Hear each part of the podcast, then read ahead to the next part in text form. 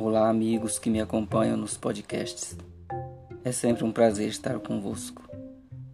Hoje a nossa reflexão é sobre a pessoa mais importante, nós mesmos. O nome dessa reflexão é o encontro com o eu. Onde está a escuridão? Naqueles que insistem em não deixar a luz aparecer. Todos nós somos luz e escuridão, anjos e demônios, de acordo com nossa permissão. Dentro de nós, a cólera, dormente pela sensibilidade. Somos o protesto, mas também somos o silêncio. Brigamos, depois calamos.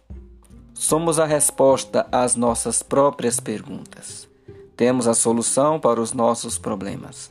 Curamos nossas próprias feridas. Somos nossa melhor companhia. O encontro mais difícil de acontecer é conosco.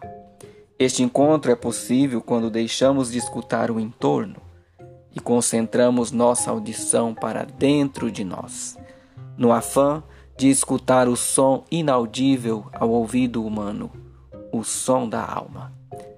Quando encontrarmos com o nosso eu e começarmos a compreendê-lo, teremos condições de compreender o outro.